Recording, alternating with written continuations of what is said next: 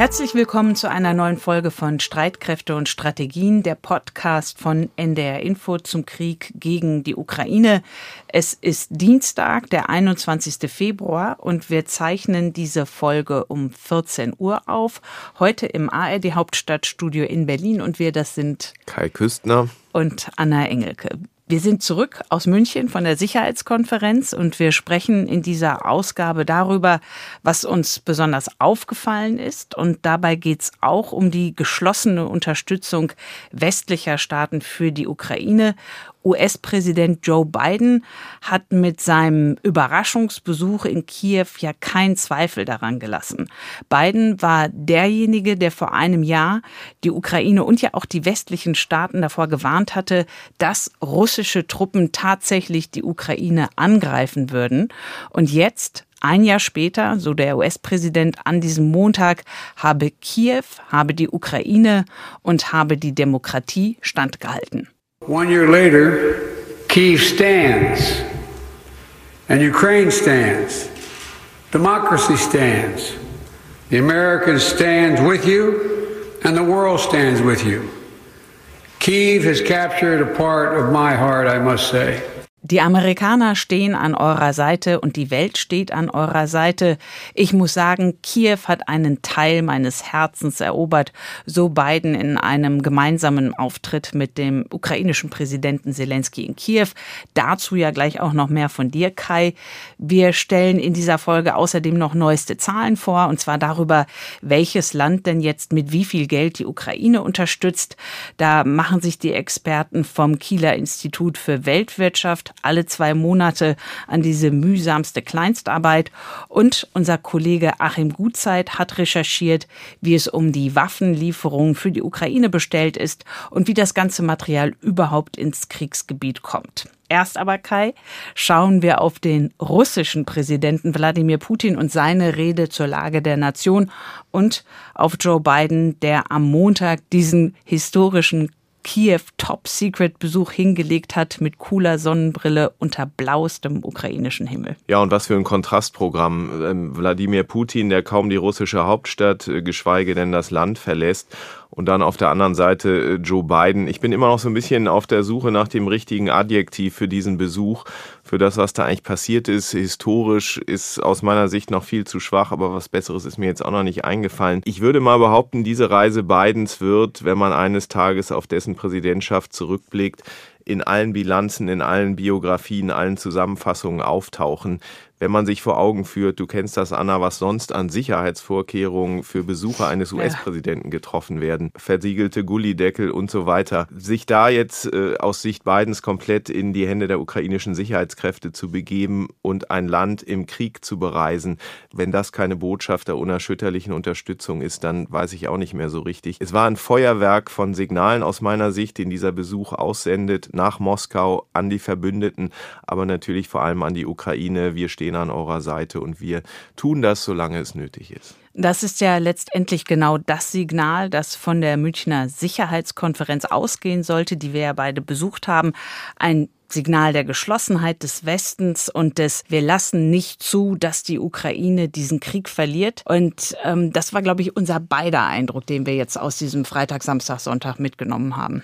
Ja, ich sehe das äh, ganz genauso. Wenn Olaf Scholz sagt, es ist weise, sich auf einen langen Krieg einzustellen, dann ist das natürlich auch eine Botschaft, die im Kreml ankommen soll. Russland soll bitte nicht glauben, dass es auf dem Schlachtfeld erfolgreich sein kann, weil der Westen schon dafür sorgen wird, dass es nicht dazu kommt was dann, lese ich da zumindest hinein, die Tür zu Verhandlungen öffnen könnte. Denn sonst, auch wenn jetzt der chinesische Top-Diplomat Wang Yi ja in München erklärt hat, China werde einen Friedensplan vorlegen, gibt es ja nicht den Hauch eines Anzeichens für ein Ende der Kämpfe, für Gespräche oder gar für Frieden. Und insofern muss man auch nüchtern feststellen, die Sicherheitskonferenz war auch in gewisser Weise eine Unsicherheitskonferenz, weil wir uns einfach in unwegsamem Gelände bewegen, nicht wissen, wo wir landen, wie verhält sich der sogenannte globale Süden, wie verhalten sich Indien, Südafrika und so weiter. Es ist nicht vorhersehbar, wie der Krieg sich entwickelt, wie China sich verhält, also ziemlich viele offene Fragen. Bleiben wir noch bei China. Es gibt ja Befürchtungen, China könnte Waffen an Russland liefern. Der amerikanische Außenminister Blinken hat so Andeutungen gemacht. Und dann ist da ja auch noch dieser Friedensplan, den Chinas oberster Außenpolitiker in München in Aussicht gestellt hat. Wie schätzt du denn da die Chancen ein? Also die deutsche Außenministerin Annalena Baerbock hat ja diese Ankündigung Chinas im Grundsatz erstmal begrüßt.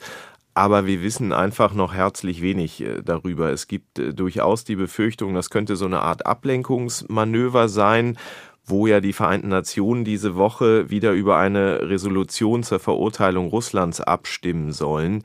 Wenn China dann schwankende Staaten ködert mit dieser Initiative oder sich selber versucht, als Friedensmacht ins rechte Licht zu rücken oder einen Frieden zu erzwingen, eben zu den Bedingungen Russlands oder, oder, oder, oder ähm, alles ähm, gleichzeitig, das wissen wir alles im Moment noch nicht. Jedenfalls gibt es sehr kluge Experten, die uns sagen, China hat überhaupt kein Problem damit, sich diesen Krieg auch länger noch anzuschauen, weil Russland einfach immer schwächer und auch abhängiger von Peking wird ähm, letztlich. Und China hat ja mit keiner Silbe bislang diesen Angriffskrieg verurteilt, spricht tatsächlich von einer Krise und nicht von einem Krieg. Das tut äh, Russlands Präsident Putin ja auch nicht. Um das aber alles wirklich beurteilen zu können, müsste man den Plan erstmal kennen, der ja jetzt ähm, am Freitag kommen soll.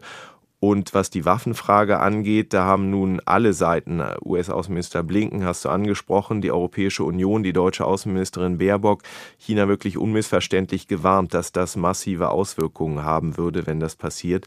Ob das wirkt, wissen wir nicht. China wird, denke ich, das tun, worin es seinen größten Vorteil sieht. Wenn das aber geschieht mit den Waffenlieferungen, dann reden wir natürlich mit noch größerer Berechtigung von einem Systemkonflikt autoritäre Staaten versus Demokratien als bisher auch schon. Stichwort Systemkonflikt. Ähm, wir beide haben die Rede von Russlands Präsident Putin zur Lage der Nation gehört. So wahnsinnig viel Neues oder irgendetwas, womit der Westen arbeiten könnte, war da jetzt nicht drin. Ne? Ja, so schien es zunächst, bis dann Putin den New Start-Vertrag ähm, ansprach. Er hat nämlich angekündigt, diesen Vertrag zwar nicht kündigen zu wollen, aber ihn doch auszusetzen. New Start, das ist dieser Kontrollvertrag, der die strategischen Atomwaffenarsenale der USA und Russlands begrenzt und ist, das kann man so sagen, wirklich der letzte verbleibende Baustein einer Rüstungskontrollarchitektur. Der Vertrag war 2011 in Kraft getreten und 2021 nach dem Amtsantritt von US-Präsident Joe Biden übrigens um fünf Jahre verlängert worden. Was das jetzt genau bedeutet, das muss man sehen und ob es Hoffnung gibt, diesen Vertrag bis zum Auslaufen 2026 zu retten, das glaube ich letztlich die entscheidende Frage. Aber es ist sicher erstmal kein beruhigendes Signal, dass Putin jetzt ausgerechnet zum Jahrestag seines Angriffskriegs diesen Schritt geht. Ansonsten gebe ich dir recht, es war die zu erwartende langwierige Propagandatirade über den Westen. Sie haben den Krieg begonnen, wir haben alles getan, um ihn zu stoppen, hat Putin behauptet. Er hat von einem Neonazi-Regime in der Ukraine gesprochen, hat Deutschland und dem Westen vorgeworfen, dort eine Art Anti-Russland äh, zu entwerfen und dann aus meiner Sicht den interessanten Satz gesagt, es gehe dem Westen darum, die historischen Gebiete, die man heute Ukraine nennt, von Russland wegzunehmen. Das gibt aus meiner Sicht so einen kleinen Einblick in die Gedankenwelt Putins, der die Ukraine ja eben nicht als unabhängigen Staat betrachtet, sondern als Russlands Eigentum. Und eben, das ist seine Botschaft nach innen, Russland kämpft gegen den Westen. Wir führen keinen Krieg mit dem Volk der Ukraine. Das sagte ich schon mehrmals. Das Volk der Ukraine wurde zur Geisel des Kiewer Regimes und seiner westlichen Herren, die im Grunde dieses Land besetzt haben, im politischen, militärischen, wirtschaftlichen Sinn des Wortes. Putin hat dann noch angefügt, Russland sei auf dem Schlachtfeld unbesiegbar, also eine deutliche Warnung aus meiner Sicht. Dann lass uns doch an dieser Stelle über die militärische Lage in der Ukraine sprechen.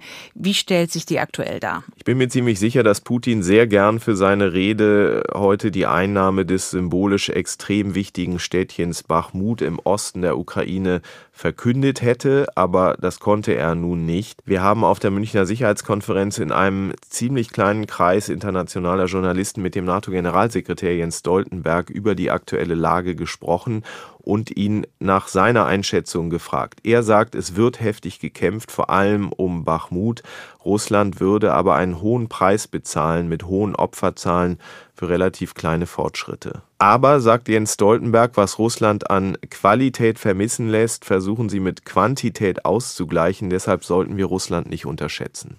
But what Russia lacks in quality, they try to make up in quantity. They have mass.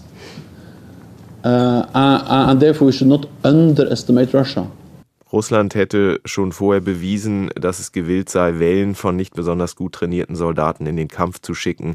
So hat es ähm, Stoltenberg ausgedrückt. Und dieser Satz, Russland nicht unterschätzen, kommt uns ja bekannt vor. Das hatte mhm. nämlich äh, Professor Sönke Neitzel in diesem langen Interview mit uns auch schon so gesagt. Zurück nochmal kurz zu Bachmut. Es ist den russischen Truppen also bislang nicht gelungen, das Städtchen zu erobern. Militärexperten sind sich allerdings mittlerweile ziemlich einig, dass es eigentlich strategisch keine große Bedeutung mehr hat, aber natürlich eine hochsymbolische. Was ja bei der Frage, wie dieser Krieg verlaufen wird, an eine entscheidende Rolle spielt, ist die Munition. Das ist ein Thema, bei dem, wie wir in München hören konnten, die Sorgenfalten doch sehr tief sind.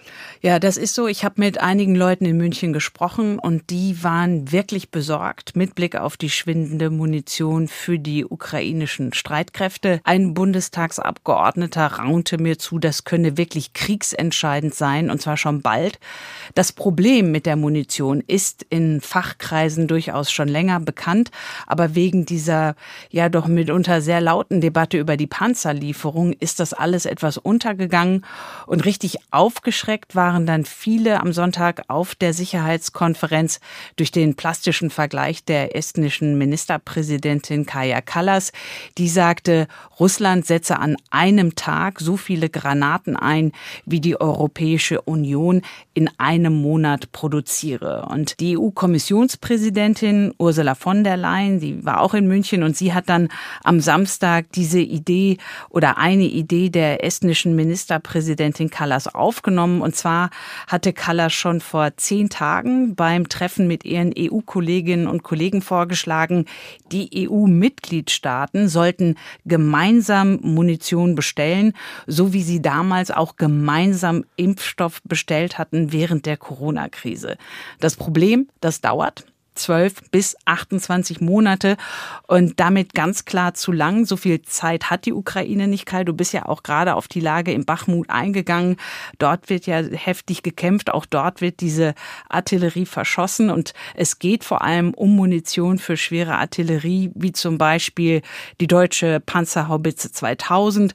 Nötig dafür ist ja Munition des Kalibers 155 Millimeter. Ziel ist der Europäischen Union eine Million Artilleriemunition für etwa 4 Milliarden Euro zu bestellen. Das Geld dafür soll aus einem Topf kommen, der nennt sich Friedensfazilität. Das ist ein gemeinsamer Topf der EU für Rüstungsgüter.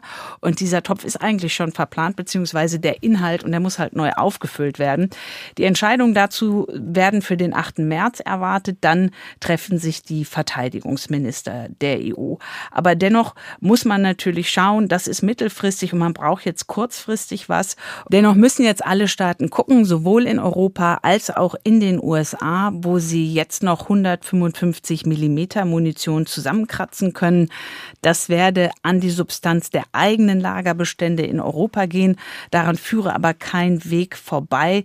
Das sagte mir ein Analyst. Es sei nötig, damit die Ukraine damit nicht nur die Stellung im Osten des Landes halten könne, sondern auch wieder in die Offensive kommen könne. Dass die Ukraine die Unterstützung aus dem Ausland benötigt, das ist klar. Jetzt werden da ja immer wieder Milliardensummen genannt, aber es ist ein bisschen schwierig, den Überblick zu behalten, welches Land unterstützt die Ukraine eigentlich mit wie viel Geld. Da hilft das Kieler Institut für Weltwirtschaft regelmäßig, das alles ein bisschen zu ordnen und zu sortieren. Alle zwei Monate aktualisiert das Institut die Zahlen. Jetzt wurden die neuesten gerade veröffentlicht. Beim letzten Mal, Anna, lagen die Europäer zum ersten Mal ja knapp vor den USA. Ist das jetzt so geblieben? Nee, das ist nicht so geblieben. Die USA liegen wieder deutlich auf Platz 1.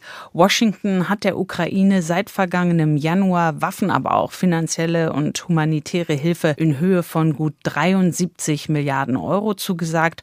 Und guckt man jetzt dazu im Vergleich auf die Zahlungen der EU, einerseits EU als Institution und dann auch auf das, was die einzelnen Länder in der EU der Ukraine an Hilfe in Aussicht gestellt haben. Also wenn man auf beide schaut, dann kommt man auf insgesamt knapp 55 Milliarden Euro. Also die EU knapp 55 Milliarden Euro und die USA gut 73 Milliarden ist also wirklich ein deutlicher Unterschied.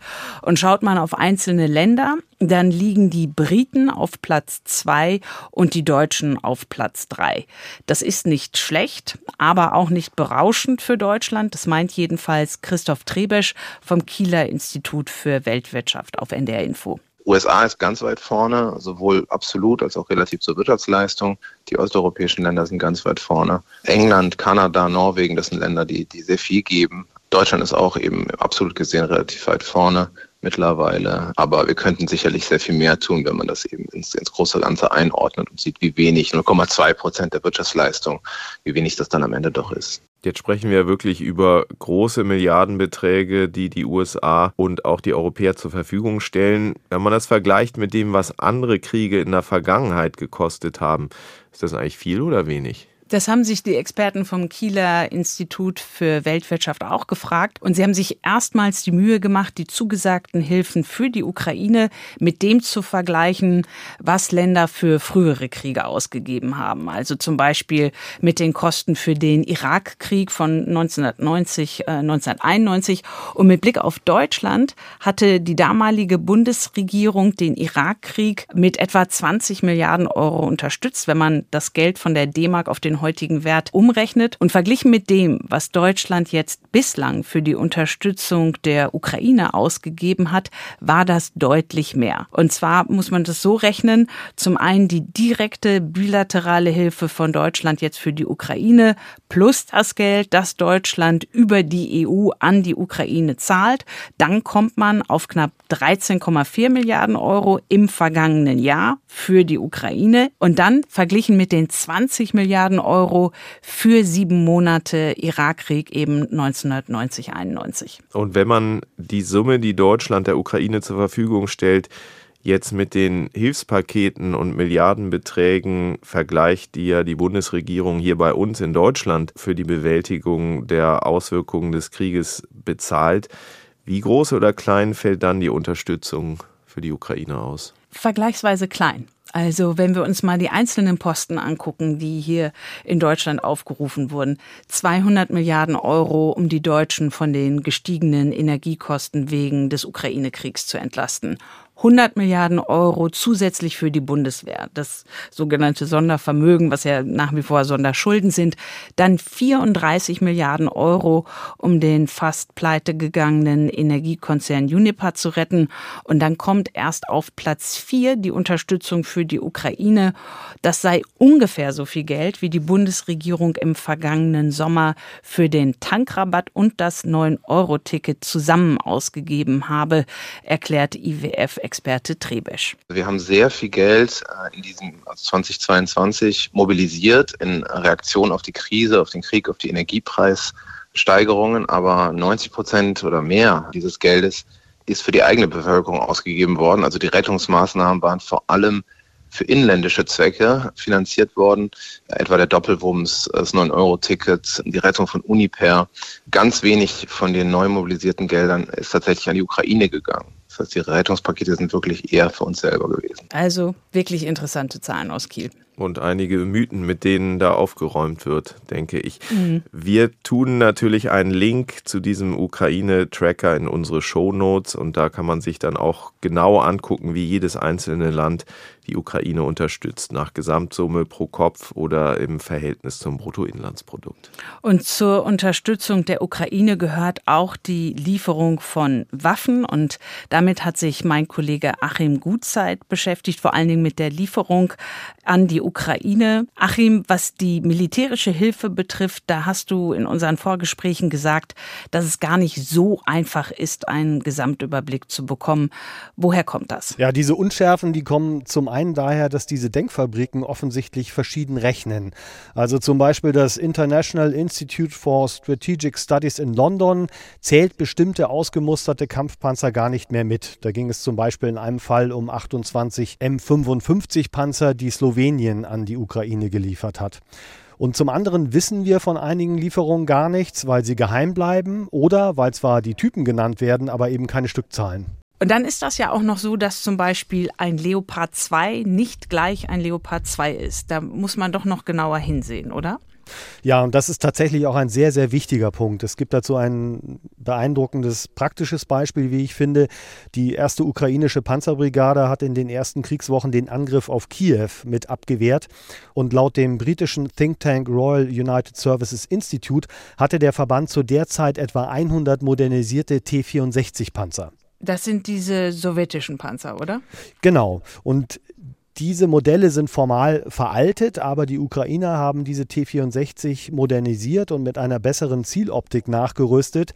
Und die haben dann im Laufe dieses Gefechtes wohl ein, ein mehrfaches, formal modernerer russischer Panzer zerstört. Kampfwertsteigerung lautet da das Stichwort. Und das wiederum lässt sich auch übertragen auf den deutschen Leopard 2. Der Leopard 2A6, der jetzt ja zur Lieferung an die Ukraine von deutscher Seite vorbereitet wird, der stammt technisch aus dem Anfang der 2000er Jahre, wurde da also in die Bundeswehr eingeführt und ist einfach ausgereifter und ähm, besser als der Leopard 2A4. Der stammt in etwa aus der Mitte der 80er Jahre. Naja, und, und wie werden dann diese ganzen Güter und die ganzen Waffen in die Ukraine gebracht? Es gibt ein großes Drehkreuz im südöstlichen Polen in Rzeszów und dort am Flugplatz Jasionka landen täglich schwere Transportmaschinen, also zum Beispiel die C-17 Galaxy der US Air Force oder auch der deutsche Airbus A400M. Auf der Website Flightradar24 sieht man dann die Maschinen mit NATO-Kennung dort Warteschleifen fliegen. Und die NATO-Soldaten dort am Boden sichten und sortieren diese Lieferungen. Die werden dann dort auf ukrainische Lkw umgeladen. Ein beteiligter Soldat hatte mir erzählt, dass dort hinter den Ladeklappen der Flugzeuge dann zum Beispiel mal britische Feldhaubitzen zum Vorschein kommen oder auch aus Deutschland Paletten mit 100.000 Handgranaten oder Mörsergranaten aus Aserbaidschan. Und vor allem anfangs muss das teilweise auch recht chaotisch gewesen sein. Er sagte mir, es habe in den Laderäumen teils wie im alten Bunker hinterste Ecke gerochen. Das Gott, waren seine Worte. Schrecklich an. ja, das hatte den Anschein, dass da wahllos einfach alte Lager geleert worden sind. Ein Beispiel, da wurden Granaten geliefert, die die Ukrainer wegen des Kalibers gar nicht gebrauchen konnten. Und wie geht es dann weiter von Polen aus? Ja, das sind dann ukrainische Lkw, die fahren von dort in die Ukraine. Der kürzeste Weg sind etwa 100 Kilometer, aber es werden sicherlich dann auch verschiedene Übergänge genutzt. Ein weiterer wichtiger Umschlagort ist der Bahnhof Zamość. Dort werden Güter auf die ukrainische Züge der Breitspur umgeladen. Zum Schutz sind dort, wir kennen den Ort, die deutschen Patriot-Luftabwehrsysteme stationiert. Und dann, was ja auch ganz wichtig ist, die Instandsetzung. Da gibt es ja noch einen Stützpunkt für die Instandsetzung von Waffen, die in der Ukraine eingesetzt werden. Ja, das ist zumindest einer, von dem wir wissen. Im Osten der Slowakei, nahe der Stadt Michalovce, werden innerhalb einer Kaserne schwere Waffen instand gesetzt. Da wurde also ein sogenanntes Hub aufgebaut. Da werden zum Beispiel die Panzerhaubitze 2000, äh, die werden dort repariert. Federführend ist dort der deutsche Rüstungshersteller Kraus Maffei Wegmann. Das sind also deutsche Zivilangestellte, die dort an den Waffen arbeiten. Das können dann zum Beispiel auch der Flakpanzer Gepard, das Transportfahrzeug Dingo oder künftig höchstwahrscheinlich auch der Leopard sein, die dort dann instand gesetzt werden. Der KMW-Chef Ralf Ketzel hat dazu dem Deutschen Bundeswehrverband gesagt, diese kurzen Wege hätten sich bewährt. Das habe man auch in den Auslandseinsätzen der Bundeswehr genauso praktiziert. Allerdings soll es da in der Umsetzung große Probleme gegeben haben. Die Süddeutsche Zeitung hatte berichtet, dass mehrere Mars-Raketenwerfer wegen fehlender Zollpapiere wochenlang an der ukrainischen-slowakischen Grenze gestanden haben. Und am Ende seien die dann schließlich über Polen nach Deutschland transportiert worden. Und dazu hat sich am Montag ein Sprecher des Verteidigungsministeriums in Berlin geäußert und sagte, dass diese zollrechtlichen Probleme noch aus der Welt geschafft werden müssten. Wenn es nach dem ukrainischen Präsidenten Zelensky geht, dann könnten dazu ja bald auch Kampfflugzeuge gehören, also zu den Waffen, die in die Ukraine importiert bzw. exportiert werden sollen. Und Zelensky hat auf der Münchner Sicherheitskonferenz argumentiert, anfangs habe es ja auch bei Kampfpanzern und weitreichender Artilleriemunition Vorbehalte gegeben, die nun aber weggefallen sind. Was sagen Experten dazu? Gibt es so eine Art Eskalationslogik und äh, werden die gelieferten Waffen immer höherwertiger? Darüber habe ich mit äh, dem Professor Burkhard Meissner vom German Institute for Defense and Strategic Studies in Hamburg gesprochen. Und der spricht da von einer Art Mischkalkulation. Es läuft ja auf eine Art Trial-and-Error-System hinaus.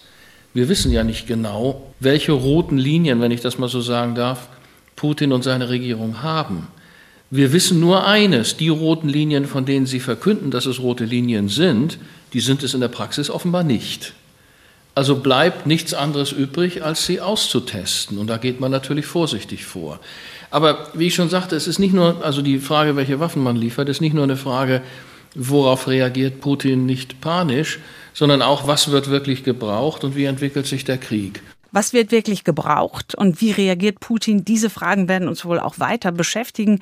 Vielen Dank, Achim, jedenfalls für deine Recherche. So viel für heute von uns. Am Freitag jährt sich der russische Angriff auf die Ukraine zum ersten Mal. Ein besonderer Tag, den wir in unserem Podcast mit einem besonderen Menschen betrachten wollen, mit Andreas Flocken, der vielen von euch, der vielen von Ihnen sehr vertraut ist, weil er euch und sie Tag für Tag, Woche für Woche, Monat für Monat durch diesen Krieg begleitet hat, kenntnisreich wie kaum ein zweiter. Und am Freitag kommt Andreas Flocken nach Hamburg ins Studio und beantwortet Fragen unserer Hörerinnen und Hörer. Deswegen schicken Sie, schickt ihr gerne Fragen per Sprachnachricht oder per Mail und zwar an streitkräfte.ndr.de, Streitkräfte mit AE. Danke für das Interesse für heute, sagen Kai Küstner und Anna Engelke. Und jetzt noch eine traurige Geschichte, die wir euch aber unbedingt empfehlen wollen. In 11KM, der Tagesschau-Podcast, erzählt unser Kollege Lenhard Bannholzer, wie die zweifache Mutter Oksana in der Ukraine schwer verletzt wird und jetzt in Deutschland zurück ins Leben findet. Dann gehen sie einen Weg entlang, ein Weg, den sie ihr Leben lang immer gegangen sind. Und sie sieht dann etwas auf dem Boden.